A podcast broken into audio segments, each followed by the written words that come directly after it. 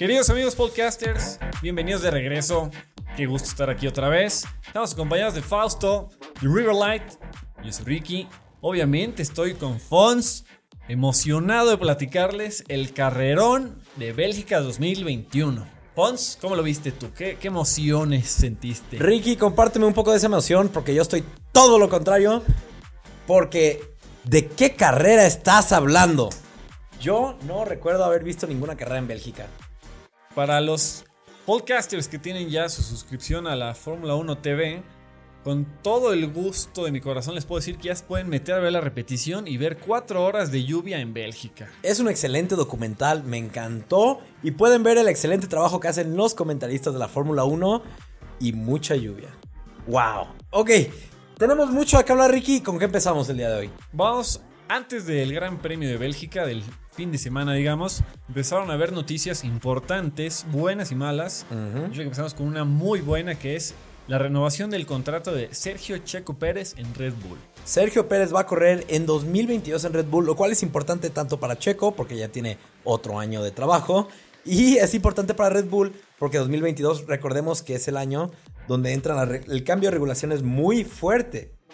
Entonces Red Bull necesita quedarse con un equipo consistente, que ya conoce el equipo, que ya conoce el coche y que mejor que quedarse con Max, que bueno, han estado Max ha estado con el equipo desde el 2015 y Checo que bueno, ya va a tener un año de experiencia y vamos por otro. Entonces Red Bull le tuvo la confianza, qué buena noticia.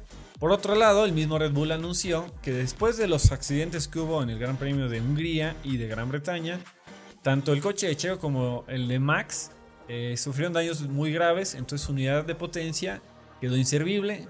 Red Bull va a usar ya su tercera unidad y es la última permitida en el año. ¿Qué quiere decir esto? Que si van a tener un accidente grave y tienen que cambiar su unidad de potencia, va a haber una penalización. Ricky, y no solo si tienen un accidente grave. Recordemos que estos motores duran 4, 5, 6 carreras a lo mucho.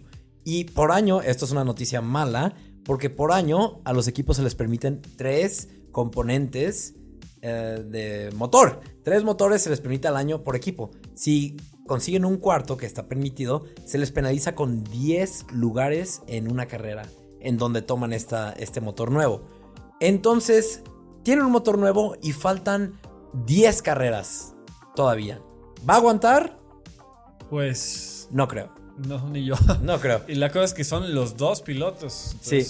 Eh, tienen una carrera ahí eh, perdida, digamos, con mucha desventaja contra su principal rival, que es Mercedes. Y ellos no tienen ni una penalización. Bueno, Bottas recibió una penalización de 5 lugares, la cual cumplió en este Gran Premio de Bélgica.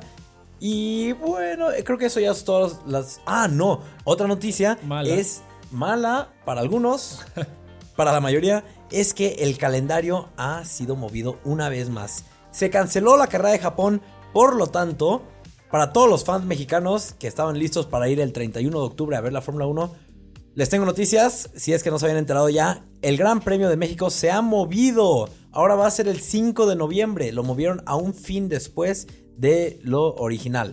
Chequen fuentes confiables, podcaster, los que ya tienen su boleto para ver cómo va a proceder todo eso, pero si ya tenían hotel y, avión o lo que sea, pues sí, sí revísenlo de una vez porque ya se cambió la fecha. También se cambió el de Brasil y el Gran Premio de Turquía. El Gran Premio de Turquía iba a ser el del 1 al 3 de octubre, ahora va a ser del 5 al 8. Y el de Brasil iba a ser en las fechas de México. Bueno, que ahora es México, el 5 de noviembre, ahora es el 12 de noviembre. Una triste noticia, no tener a Suzuka una vez más en el calendario, después de que Japón fue un gran, gran anfitrión de los Juegos Olímpicos y los Paralímpicos, obviamente. Y es una pista que nos gusta ver mucho. Claro, es una pista muy rápida, muy padre. Ni modo, Japón lo decidió así, se respeta. ¿Y qué otras noticias tenemos? Eh, el fiasco de este fin de semana. Bueno, hubo pequeñas eh, observaciones que vimos desde el día de las prácticas el viernes. De hecho, fue Fausto el que nos hizo una observación que en el McLaren, en el Halo, en la cámara eh, a bordo, se veía Oxo, el patrocinio de Oxo. Y después lo vimos que también lo tenían en los costados. Es un lugar, eh, pues caro, es un lugar importante en el coche porque es súper visible. Entonces llama mucho la atención en esta enorme empresa mexicana que ya hace su aparición en un Fórmula 1. Y este dato ténganlo en mente porque vamos a hablar un poquito más de la importancia de los patrocinadores más adelante en el capítulo. Pero bueno, hablemos de qué pasó en el Gran Premio de Bélgica. Hubieron tres sesiones de práctica, sucedieron, eh, se dieron, corrieron los coches. De hecho, decíamos de la importancia de la unidad de potencia de Red Bull. Max chocó en prácticas. Oh, sí. Se, se- como que se asustaron en un principio a ver qué tan grave había sido. No pasó mayores, por suerte. Leclerc chocó. Kimi tuvo ahí un accidente entrando a los pits. Pero nada grave. No pasó a mayores. Ahora hablemos de la calificación, donde sí tenemos un poquito más de qué hablar. Y la Q, recordemos que hay tres calificaciones. En la Q1, los cinco que salieron fueron los dos Alfa Romeo, los dos Haas y el Alfa Tauri de Yuki Tsunoda. Y bueno, pero también cabe destacar que el día de la clasificación ya había aparecido el señor Tlaloc, ya había agua en la pista, ya había condiciones eh, muy húmedas y ya estaban los pilotos y equipos jugando con sus neumáticos, siendo Inter, que ya son para húmedo, y Wet, que es para mojado cuando está lloviendo mucho. Muy importante destacar que todos, incluyendo nosotros, sabíamos que había un 90% de probabilidad de lluvia en todo el final de semana. Y es algo que siempre hemos pedido, una carrera mojada, pero no sabíamos a lo que estábamos, nos estábamos metiendo cuando hacíamos esos pedidos. ¿Qué pasa cuando hay una carrera mojada? Hay- se agregan muchísimas variables al resultado de la carrera, porque hay muchas más paradas a pits, de repente se seca, de repente se humedece la pista. Entonces este juego, esta estrategia le da un gran picante a la carrera. En este caso, como bien dice Fons, pues no, no fue como lo queríamos. No fue esto lo que pedíamos, Tlaloc. Por favor, escúchanos bien a la próxima. Pero bueno, Q2. Q2. ¿Qué pasó en la Q2? ¿Sabes algo que no mencionamos? Bueno, que sí mencionamos implícitamente. no. Que los dos Williams salieron de la Q1 en lo que creo que es la primera vez en la temporada. George Russell ya había salido varias veces, pero que los dos salieran primera vez. Primera vez. Tanto Wow. Latifi como Russell pasan a la Q2. Gran logro para el equipo de Williams, de verdad gran logro. Em, fueron ayudados por el clima que nadie controla, pero bueno, a la vez, si tienes un buen resultado, alguien tiene que ponerlo ahí. Nicolas Latifi hizo lo necesario para poner su Williams en el lugar adecuado para llegar a la Q2 y George Russell hizo lo adecuado para llegar a la Q3 Hasta la Q3 se fue el señor Sábado. por segunda vez en la temporada. Y bueno, hablemos un poquito de la Q3. ¿Qué pasó en la Q3? Bueno, la Q3, eh, nuevamente la lluvia presente, muy presente. Había condiciones Se intensificó. poco favorables para correr. Aún así, los, los coches los salieron a pista. Y pues Norris tuvo un grave accidente en una de las curvas más populares de todo el calendario, que es U-Rush. es una curva, es un zigzag de subida. Quiere decir que eh, empiezan a tomar la curva y no ven que hay en la parte de arriba. Y ha habido terribles accidentes en esa curva, ya los hemos mencionado. Entonces, con estas condiciones tan mañosas, Norris pierde su coche, se estrella contra las barreras y hubo un suspenso porque, eh, digamos que la, la Fórmula 1 cuida no transmitir nada a menos que estén seguros que el piloto ya está bien. Entonces, mientras no lo transmitan, tú sabes que fue algo grave. Sí, es correcto. Lo vimos el año pasado con Romain Grosjean, que nos tuvieron como 20 minutos con la incertidumbre. Al final estuvo bien. Esta vez fueron como dos minutos que no sabíamos qué había pasado. Lando Norris tuvo un fuertísimo accidente, pero al final estuvo bien. Solo mandaron al hospital para una, un chequeo de precaución. Resulta que no tenía nada. Al día siguiente iba a poder correr con bien. Pero el gran punto de la Q3 fue nada más y nada menos que George Russell, el chico sábado, poniendo su Williams adelante de Lewis Hamilton en un excelente segundo lugar. Por un momento estaba en la pole position, porque un, un punto importante de esta pista que es Bélgica es la longitud de la curva, que están haciendo vueltas de dos minutos. Entonces normalmente salen, dan una vuelta, regresan a pits y vuelven a salir. Aquí por el tiempo tan reducido y por las condiciones de lluvia, ya no hicieron eso. Eh, muchos salieron, por ejemplo el caso Russell salió con las llantas wet, full wet, las azules, y en un punto lo cambiaron a las Inter y una vez que cambiaron esas, dio su vuelta rápida en un set fresco donde hizo algo espectacular. De verdad que espectacular. Un Williams llevarlo a la pole position provisional que Llevamos años sin ver eso. Creo que desde el 2012 en España con Pastor Maldonado, que ganó la carrera desde pole position. A, a Lewis Hamilton le ganó por punto .013, o sea, fue por nada. Después llegó el asombroso manejo de Max Verstappen, que ya le sacó tres décimas de segundo. Aún así, un segundo lugar increíble. El, el chico sábado se volvió el señor sábado y se volvió su majestad sábado. Entonces George Russell le ganó a Lewis Hamilton en esta carrera por punto .013 y está haciendo todo lo posible para demostrar que él es la persona que debería ser el compañero de Lewis Hamilton el próximo año. Yo creo que esto ya fue el último clavo. Así es, porque no solo le ganó a Hamilton, él le ganó a los dos, le ganó a Pérez, le ganó a todo el mundo menos a Max. Conforme iban pasando los coches, su equipo le iba. Ya se escuchaba el relajo del festejo que traían en, en el- los mecánicos de Williams en, en el radio. Y iba diciendo: Fuiste más rápido que Hamilton. Y pasaba, y fuiste más rápido que Pérez, más rápido que Vettel, que Gasly. Y así iban pasando uno tras otro y se iban quedando atrás de Russell. Y bueno, eso fue la calificación. Llega el grandioso día de la carrera y nada más y nada menos que cántaros y cántaros de lluvia están cayendo en la pista. Y poco sabíamos lo que iba a pasar después. ¿Qué pasó después? Inclusive retrasaron el primer inicio de la carrera Sí, sí, sí. por la misma lluvia. Yo estaba bastante emocionado porque una carrera de lluvia es muy emocionante. Nunca sabes lo que va a pasar. Puede ganar quien sea, puede ganar George Russell un Williams. Nunca sabes. Pero la cantidad de lluvia era tanta que los corredores, cuando llegó el momento de salir a la vuelta de formación, donde Checo chocó antes de ir a la vuelta, o sea, salen de los pits, Así es. se tienen que ir a formar para luego dar una vuelta de formación. Salen de los pits, Checo choca en esa En esa transición. en esa vuelta hacia la vuelta de formación. Su coche lo tienen que reparar extensivamente y de momento dicen que no va a comenzar la carrera.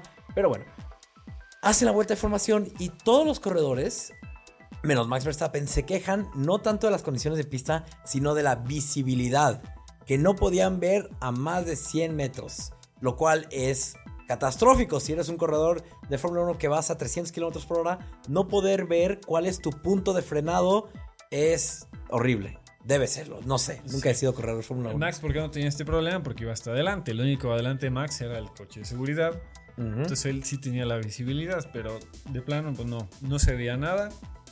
Y mientras estaban en una segunda vuelta de formación, el director de la carrera decide suspender el inicio. Entonces, Ujú. todos se saca bandera roja regresan a los pits. Dos largas horas de espera que yo me quedé enfrente de la televisión esperando pacientemente a ver qué pasaba.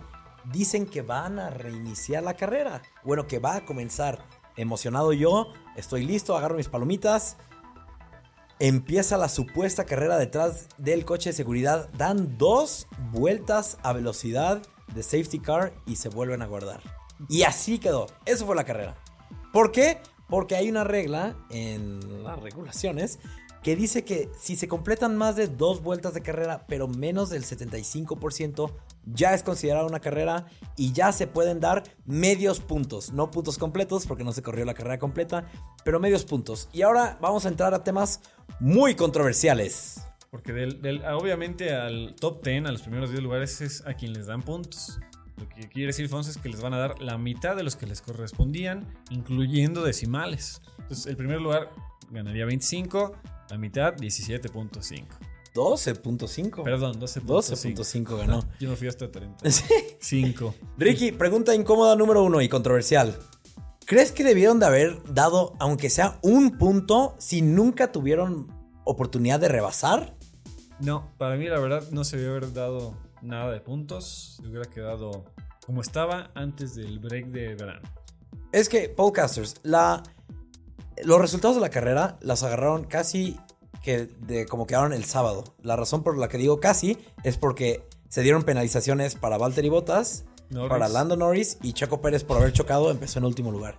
Entonces, todos los que quedaron el sábado quedaron casi iguales, menos ellos tres. Max Verstappen primero, George Russell segundo, Lewis Hamilton tercero.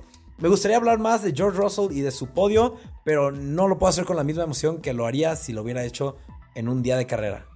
Así es, porque aunque sí es eh, gratificante saber que Russell se llevó algo bueno de su gran esfuerzo el sábado, pues realmente no hubo carrera.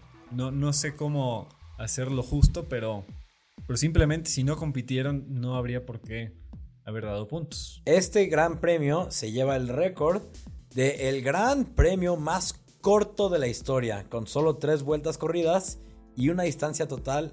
Ah, caray. Según este dato que tengo aquí enfrente, cada quien está contando una historia diferente. Dicen que es una vuelta nada Dicen que más. es una vuelta. Porque hay otra regla donde si hay una bandera roja, esa vuelta donde se sacó la bandera roja no cuenta. Por lo tanto, se corrieron cuatro totales, ¿ok? Dos al principio bajo el safety car, dos al final bajo el safety car. Ajá. Una era Formation Lap y las otras tres ya no eran Formation Lap. Pero en dos de esas tres hubieron seis bandera roja. Técnicamente solo hubo una vuelta. Pero al haber una vuelta no se pudieron haber dado puntos y no se pudo haber considerado una carrera.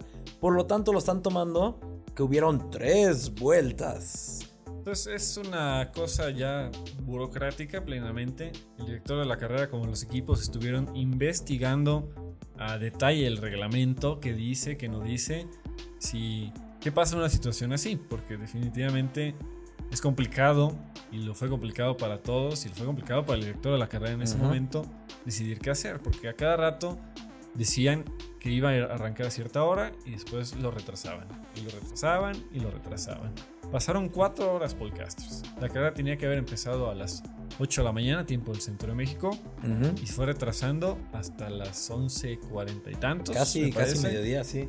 Sí, entonces, una, una verdadera locura. Miren, haya sido una vuelta, hayan sido tres vueltas, sigue teniendo el récord de la carrera más corta de la historia. Todo el circuito Spa de Francorchamps tiene una distancia de 7.004 kilómetros. Entonces, si suman 7 más 7 más 7, son 21 kilómetros, si lo quieren tomar así. La segunda carrera más corta fue la de Australia de 1991, que se corrieron 52 kilómetros. Y si quieren ser un poco más pesimistas y quieren tomarlo como solo una vuelta, sin contar la entrada y la salida de los pits, solo fueron 6.8 kilómetros de corrida. Así es, porque salen adentro de los pits y nunca cruzan la línea de meta, entonces se reduce el, el largo de la vuelta. Ricky, otra pregunta controversial. ¿Qué tanto crees que haya sido presión de los promotores que sí se haya corrido una supuesta carrera para que no tuvieran la obligación de regresarle el dinero a nadie? Ni de McLaren regresar el dinero al Oxxo por pagarle ese patrocinio de esa carrera, ni de Spa, de Francorchamps, de regresar el dinero a los fans, ni de nadie regresar el dinero a nadie. Yo digo que sí fue claramente un factor muy importante porque es mucho dinero el que invierte eh, X cantidad de empresas y personas para que se lleve a cabo un gran premio. Entonces como oficialmente sí hubo carrera, sí hubo podio que se llevó a cabo como lo conocemos normalmente, la entrevista y todo, pues tienen esa justificación de que sí sucedió el evento. Sí, es una pena, es una pena. Yo también creo que no se debió. Mira, qué padre por Russell que pudo celebrar lo que muy probablemente no hubiera sido un podio si se hubiera llevado la carrera a cabo.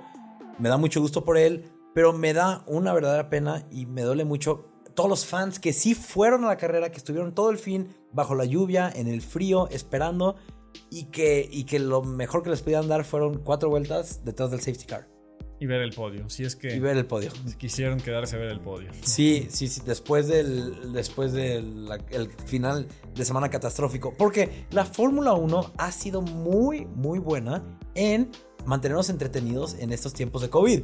El año pasado que el COVID estaba con todo, lograron de alguna forma darnos 18 carreras. Y este año que todavía el COVID está existiendo, todavía estamos en pandemia, se supone, están logrando de alguna forma darnos 22 carreras. Y por alguna de alguna forma, este es su punto más bajo. Este es su punto más bajo. Sí, no fue una pues otra situación bastante rara que nos da toda esta situación de, del COVID, porque hubo un acomodo enorme del calendario por el COVID todavía. Y sí, va a seguir habiéndolo a lo que queda de la temporada. Sí. Y pues bueno, así quedó. Ganó Max Verstappen gracias a su esfuerzo del sábado. Russell segundo gracias a su esfuerzo del sábado. Hamilton igual. Y pues Danny Rick quedó en cuarto lugar. O sea, realmente los que le echaron ganas y les salió su trabajo relucir el sábado, tuvieron puntos el día domingo. Excepciones Botas que venía castigado desde antes. Norris que tuvo su accidente. Y Checo que pues lastimosamente chocó antes de que iniciara siquiera la vuelta de formación. Vaya. Hay otro tema que me gustaría hablar. Norris tuvo un accidente muy fuerte. Hemos visto accidentes muy fuertes tanto ese mismo fin como en la anterioridad. Eh, Antoine Hubert, corredor de Fórmula 2, perdió su vida trágicamente en esa misma curva. En este fin de semana la Serie W, las chicas que corren en la Serie W tuvieron un gigantesco Muy accidente fuerte. de como seis coches. En la misma curva. Lando Norris tuvo un accidente fuertísimo. Hay, y mucha gente está pidiendo cambios a esa curva. Ricky, ¿qué opinas de lo que se está diciendo? La, la observación más clara que hacen eh, pilotos inclusive, que, que ya han corrido ahí muchas veces, es que el problema es cuando chocan ahí, el coche sale proyectado de regreso hacia la pista. Entonces, que regrese a la pista eh, de subida en curva, pues obviamente los pilotos se les reduce todavía más el campo de visión y el tiempo de reacción para no chocar, no estrellarse contra un objeto inmóvil en medio de la pista. Entonces sí debería haber alguna forma de, de evitar esto, que si se salen en esa curva, se queden fuera y no reboten, no regresen a, Sí. A la pista. La curva a la que estamos hablando es la entrada a Eau Rouge, bueno, la salida y la entrada a Radillion. Es y la razón por la cual los corredores que chocan ahí son regresan a la pista es porque la barrera de llantas está muy pegada a la pista y como como sabemos que a toda acción hay una reacción, choca el coche, rebota contra las llantas, bueno, las llantas lo rebotan de regreso a la pista. Los corredores que vienen entrando a Eau Rouge y van apenas subiendo a Radillion, cu- hasta que llegan hasta arriba pueden ver qué está sucediendo. Bueno, el coche chocado. Eso fue lo que sucedió hace dos años, donde se perdió una vida, tristemente. Y lo- la cosa más sensata que he visto, he visto mucha gente decir que ahí deberían poner arena en vez de llantas, que deberían alejar, agrandar el, el espacio El que tienen. Ajá. Pero el más sensato que he visto fue de un corredor de Fórmula 2. De hecho, este año corrió en Le Mans, Louis Delatraz, que simplemente dijo de que, que el problema era ese, que los corredores chocan y rebotan. Entonces, que está bien tener llantas, pero sí. Bueno, la verdad, él dijo todo lo que acabo de decir combinado. Sí. Que lo alejen, que pongan arena y está bien. Así que cuando salgas de, en esa parte de la pista empieza a frenar, que la grava o la arena te frene Sí, y ya las llantas te absorban en vez Sí. de que te reboten. Porque sí es muy peligroso. Esa. Sí, esa, esa es una subida. Pero estos coches de Fórmula 1 la suben a 200 kilómetros por hora. Y ya hemos visto accidentes grandes. Esperemos no volver a ver accidentes grandes. ¿Quién está muy enojado con todo este accidente? Vettel. Ah. Desde antes, desde antes de que. Sí. Cuando salió a la pista, Vettel por, por radio le dijo a su equipo: es que esto no se puede. No puede estar así, no podemos manejar así. Deben de sacar bandera roja. Después de eso, al minuto, choca Norris y otra vez Vettel Furibundo. Sí, no, iba a decir otra cosa, pero furioso. reclama que les dije, no se puede manejar así, para que se arriesgan. Y como él iba detrás de Norris, fue el primero en acercarse a la zona del accidente. Inclusive salió a la pista y pasó lo más cercano posible a Norris para asegurarse que estuviera bien. Le levanta el dedo pulgar, dice, ¿estás bien? Se lo responde y ya él avisa. Lando está bien. Entonces el, el gran corazón de Sebastian Vettel Salió a relucir otra vez. otra vez, es quien no quiere a Sebastian Vettel, al inspector, al médico, al Marshall. Cuatro veces campeón. Sí, es ¿Sabes todo, quién? es ¿Sabes todo. quién también está enojado? Lewis Hamilton. Hasta lo llevó a su Instagram, donde él dijo: Este fin de semana fue una farsa y yo creo que a los fans se les debe regresar su dinero. Fernando Alonso repitió lo que dijo Lewis Hamilton: Esto no fue una carrera, no hubo ni una oportunidad de rebase. Eso no fueron sus palabras exactas, pero sí se quejó y dijo que a los fans se le deberían regresar sus inversiones. Pues sí. También eh, está claro que si hubiera ganado Hamilton a, a Verstappen, siento que la cosa en las redes sociales también sería muy diferente. Si por sí hay enojo, como están ahorita las cosas, hubiera habido más reproche a que otra vez la FIA Sí. favorece a Hamilton, a Mercedes, etcétera, Sí. etcétera. No pasó, no pasó, qué bueno. Lewis Hamilton puede abogar porque por reembolsos de una forma segura, sin que le hagan mucho feo. Yo estoy completamente al lado de Lewis Hamilton. Definitivamente, si yo pagara la cantidad que me pide pagar por un boleto y no veo a lo que voy, no veo una carrera de Fórmula 1, ¿a qué fui? Exactamente. Y mucha gente que obviamente no es de Bélgica, que viajó Sí. de otros lados del mundo para ver esa Hotel, carrera. transporte, Ah, Es, es una situación triste y, miserable, y sí. polémica. La Imagínate haber pagado 800 euros por estar en el grandstand y que eh, pagaste por ver a los coches estacionados 3 horas 50 y 10 minutos de 4 vueltas. El que se lució pues fue el coche médico, que andaba ahí dando vueltas a ver si ya se podía. Coche médico, Alan van der Meer. Él fue De el que más vueltas hizo. ¿Sí? Y el segundo safety lugar, car. safety car. Tercer lugar, El, el que, el, No hay. la- no, el camión este que barría el agua. Sí, pero Ricky, se nos está acabando el tiempo. ¿Hay algo más de lo que te quieras quejar, hablar, discutir, ah, dar cumplidos? Pues no, es, es un breve resumen, comentarios de todo lo que vimos este fin de semana. Eh, pues dieron medios puntos Podcaster, Mercedes tiene 310.5, Red Bull tiene 303.5, son 7 lo que los divide. Mientras Hamilton tiene 202.5 y Verstappen 199.5. 3 puntos se acortó la diferencia del campeonato del mundo. Y lo más probable es que esos puntos 5, recordemos que son por los medios puntos, y lo más probable, espero, es que se van a llevar hasta el final de la temporada. Entonces va a estar un poco raro hablar de los puntos que se llevan, pero bueno, nos acostumbraremos. Viene fin de semana en Holanda, Podcasters. Estamos Es- emocionados de que ahora sí. Sí. vayan a correr. Ojalá ya no haya lluvia. Ya no pidan lluvia, por favor, ya pedimos mucha y nos lo dieron toda en un fin de semana. Nos vemos en las renovadas redes sociales: Instagram, Twitter, Facebook. Escúchenos en Spotify. Los queremos. Hasta la próxima, podcasters. Bye, podcasters.